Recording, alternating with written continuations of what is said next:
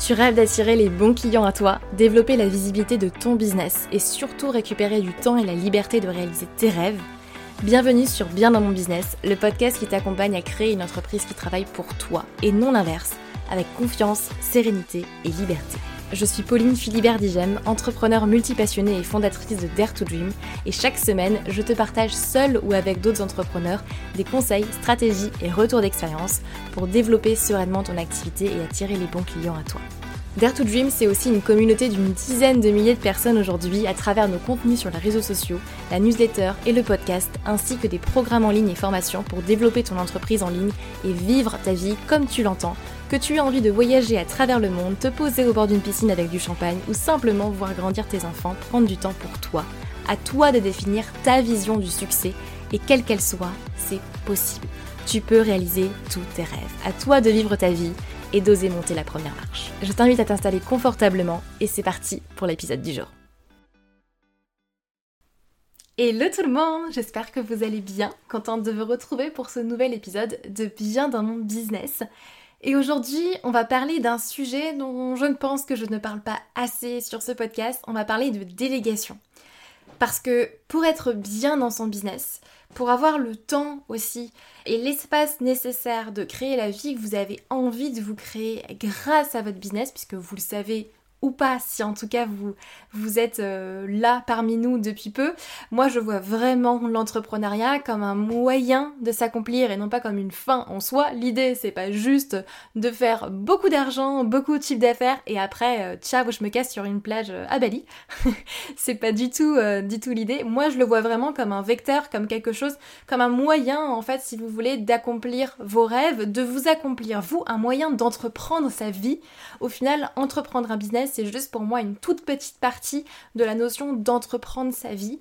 Et euh, voilà, ça c'était ma parenthèse parce que je pense que c'est important de le rappeler. Moi c'est vraiment ma vision, ce qui me tient à cœur aujourd'hui avec Dare to Dream, c'est vraiment de pouvoir vous accompagner à créer un business qui non seulement peut travailler sans vous, mais qui surtout va vous permettre, selon vos propres codes, selon votre vision de la liberté, selon vos valeurs si vous voulez, euh, va vous permettre de vous réaliser et de réaliser vos rêves et euh, du coup, pour ça, on a aussi besoin de temps.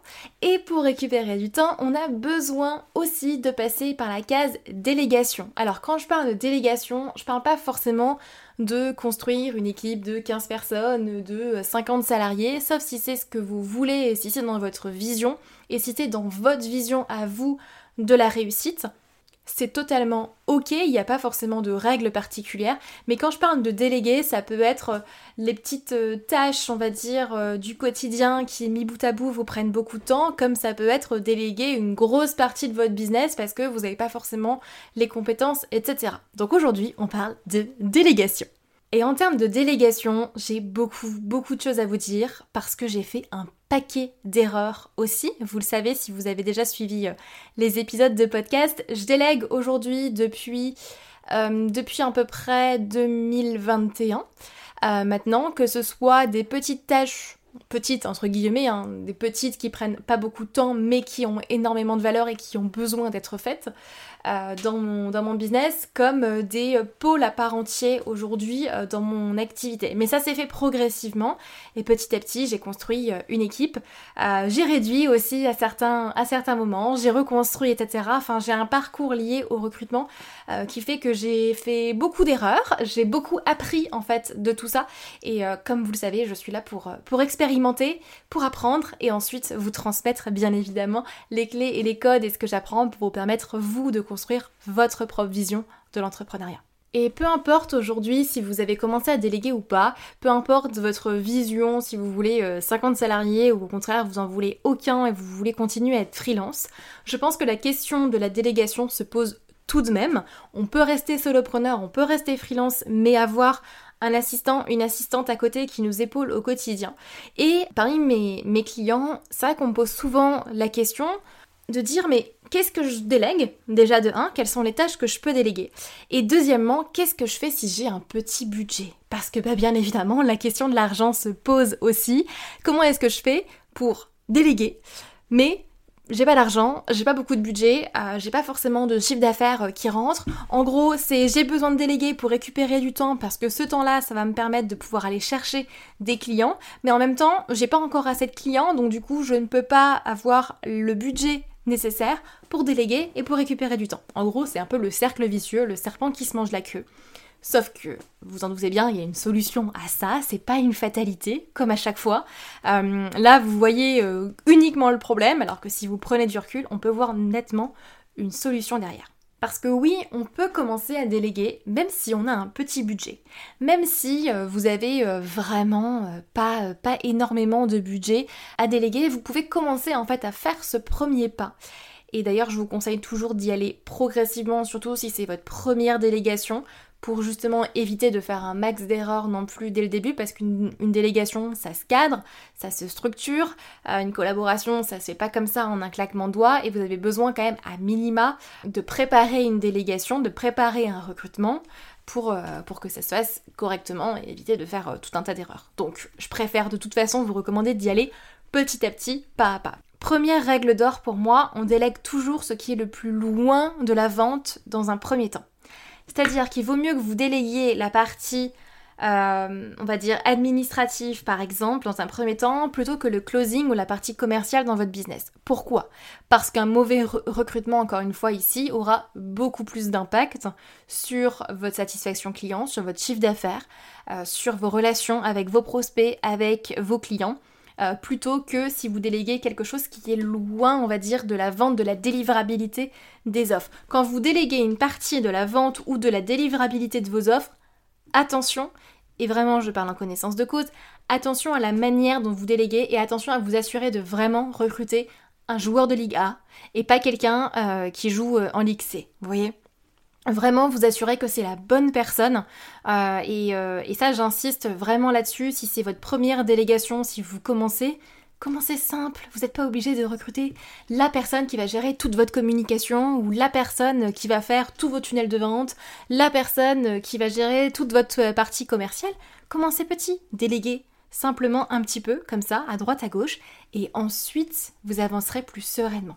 Et en règle générale, moi, la première chose que je recommande de déléguer, c'est déléguer la partie administrative, déléguer la partie réponse aux mails, la partie facturation, la partie suivi compta, la partie suivi euh, des, euh, des paiements euh, justement des clients ou des relances de paiement si besoin.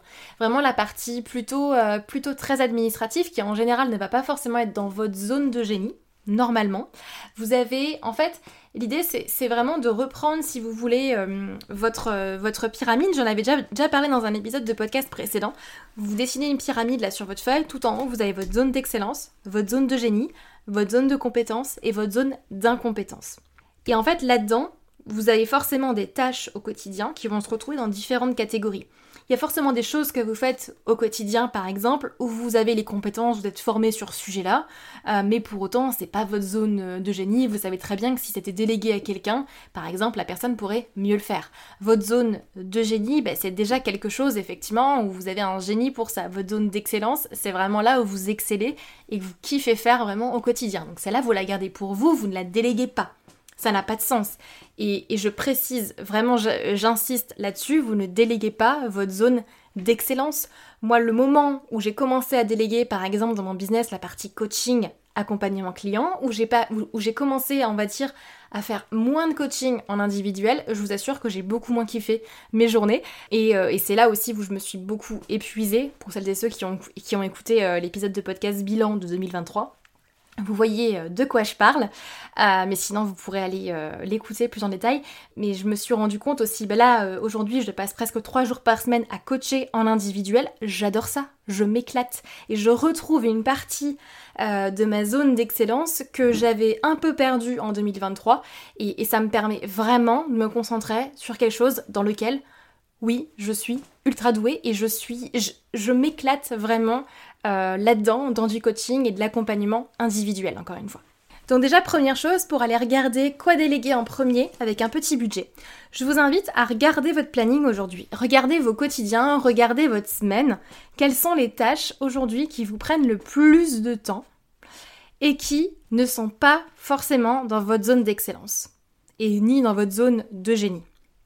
Quelles sont les tâches qui vous prennent beaucoup de temps mais qui, euh, clairement, si vous les déléguez à quelqu'un, cette personne-là pourrait peut-être travailler plus vite, pourrait faire les choses peut-être mieux même que vous, euh, et je vous le souhaite, euh, et que vous pourrez potentiellement déléguer. En règle générale, la première partie encore une fois, qui prend du temps et que je vous conseille de déléguer, qui est plus facile, on va dire, à déléguer, ça va être vraiment de prendre une assistante administrative et de déléguer vraiment la partie euh, comptabilité, facturation, création de devis, suivi euh, de facturation, euh, réponse aux mails, etc. Gestion quotidienne, en fait, si vous voulez, de votre business. Et souvent, on se rend pas compte à quel point ça prend du temps, mis bout à bout, toutes ces tâches-là. Et je sais que vous êtes nombreux parfois aussi à me dire, mais Pauline, je passe tellement de temps sur la création de contenu, euh, je mets euh, une demi-journée par semaine pour rédiger trois posts, enfin c'est super long. si vous passez une demi-journée par semaine à rédiger trois posts, effectivement, il va vous falloir un process, très clairement. D'ailleurs, j'en profite, vous avez euh, l'offre Comme par magie qui est toujours dispo à 90 euros, tout petit budget pour vous et vous avez deux ans de création de contenu qui sont déjà prêts, qui sont là, d'accord? Je sais pas si vous vous en rendez compte, mais vous avez deux ans de posts qui, euh, sont là en fait et vous avez plus qu'à les programmer. Donc si ça vous intéresse, c'est toujours dispo sur le site internet et je vous mettrai ça en description aussi de ce podcast avec comme par magie. Mais si vous prenez vraiment du temps dans votre création de contenu, déléguez une partie et vous n'êtes pas obligé de tout de suite prendre un content manager qui va vous gérer toute votre création de contenu parce que ça va vous demander un petit budget. Là, vous allez devoir effectivement bah, mettre un plus gros budget, un budget un peu plus conséquent que ce que vous avez peut-être déjà. Donc déléguer par exemple la, programmation, déléguer euh, les visuels, euh, déléguer une partie en fait de votre création de contenu, déléguer votre routine sur les réseaux sociaux. Ça peut être en fait des parties de, euh, de vos tâches au quotidien. Donc vraiment, vous pouvez commencer avec un petit budget, avec peut-être quelques centaines d'euros par mois ou moins. Vraiment, ça, va vraiment s'adapter à votre budget. Vous pouvez très bien commencer par déléguer 5 euh, heures par mois, puis 10 heures par mois, et y aller progressivement. Commencez à vous familiariser du coup avec la délégation et petit à petit euh, vraiment grandir et avancer avec cette personne-là que vous aurez euh, choisie. Mais vous n'êtes pas obligé de commencer à allouer un budget de 500 ou de 1000 euros par mois dans un premier temps.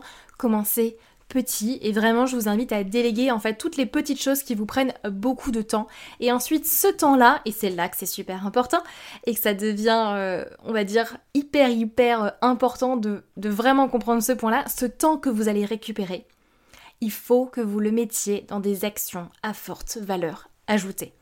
Et j'insiste vraiment là-dessus parce que je pense que, en tout cas dans les, contenus que moi j'avais consommés à l'époque où j'ai commencé à déléguer, euh, on me disait toujours ok mais délègue pour récupérer du temps, délègue pour récupérer du temps, ok, euh, mais moi j'ai récupéré du temps et ce temps-là euh, je l'ai utilisé principalement bah, pour prendre du temps pour moi aussi, puisqu'à l'époque, à ce moment où, où en tout cas j'ai commencé à déléguer, je travaillais bien 80 heures par semaine, donc j'avais besoin aussi de temps pour moi.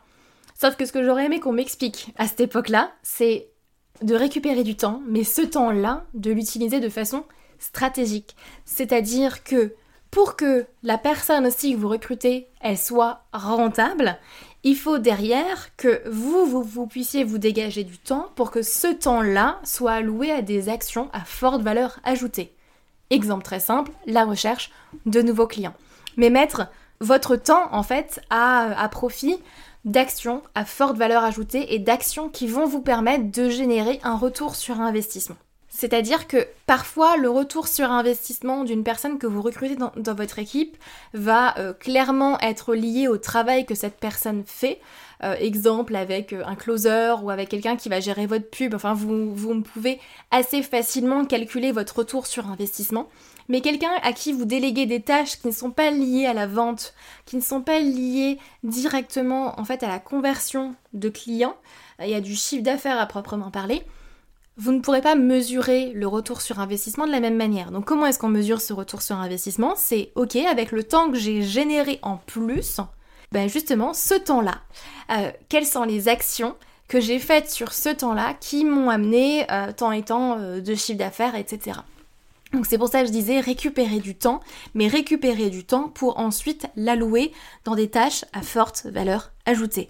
Exemple, vous déléguez la facturation, le suivi euh, des paiements, la compta, euh, la gestion de vos mails, etc. La programmation de vos postes, par exemple, comme on disait, enfin toutes ces petites, entre guillemets, tâches du quotidien, mais qui sont nécessaires de faire, vous déléguez ça à quelqu'un euh, qui, euh, bah, le fera pour, pour, pour vous, et vous, vous allez vous concentrer sur des tâches où vous, vous avez votre valeur ajoutée. Parce que c'est dans votre zone de génie, c'est dans votre zone d'excellence. Exemple, allez démarcher euh, vos 100 euh, prospects par semaine, par exemple, sur, euh, sur LinkedIn. Et pour ça, vous avez plein d'épisodes de podcast sur ce sujet-là et une masterclass aussi d'ailleurs sur le site internet Dare to Dream. Mais vous pouvez l'utiliser en fait dans des actions, encore une fois, à forte valeur ajoutée qui vont vous permettre de vous rapprocher de vos objectifs du mois et de vos objectifs du trimestre. Donc, cet épisode de podcast, il est assez court, mais vraiment hyper hyper important quand on parle de délégation et ça s'adresse vraiment à des entrepreneurs, enfin peu importe en fait votre stade d'avancée, que vous soyez lancé depuis un mois, deux mois ou même depuis plus longtemps et qu'en fait vous, vous continuez de faire euh, tout dans votre business, à un moment donné, vous ne pouvez pas tout faire et vous allez vous retrouver aussi à la limite de votre croissance. Dire, si vous ne déléguez pas, à un moment donné, vous allez arriver à une limite de croissance que vous ne pourrez pas dépasser sans la partie délégation. À un moment donné, c'est normal et c'est ok, on passe tous par là. Euh, mais même si vous voulez pas une grande équipe, vraiment, je vous invite à vous entourer à minima d'un assistant, d'une assistante qui va vous épauler sur les tâches quotidiennes de gestion euh, qui ne sont pas forcément dans votre zone de génie ou dans votre zone d'excellence. Petit à petit, ça va permettre aussi de vous habituer à prendre cette posture de chef d'entreprise. Donc rien qu'en termes de mindset, il y a des évolutions qui vont se passer et c'est tout à fait normal.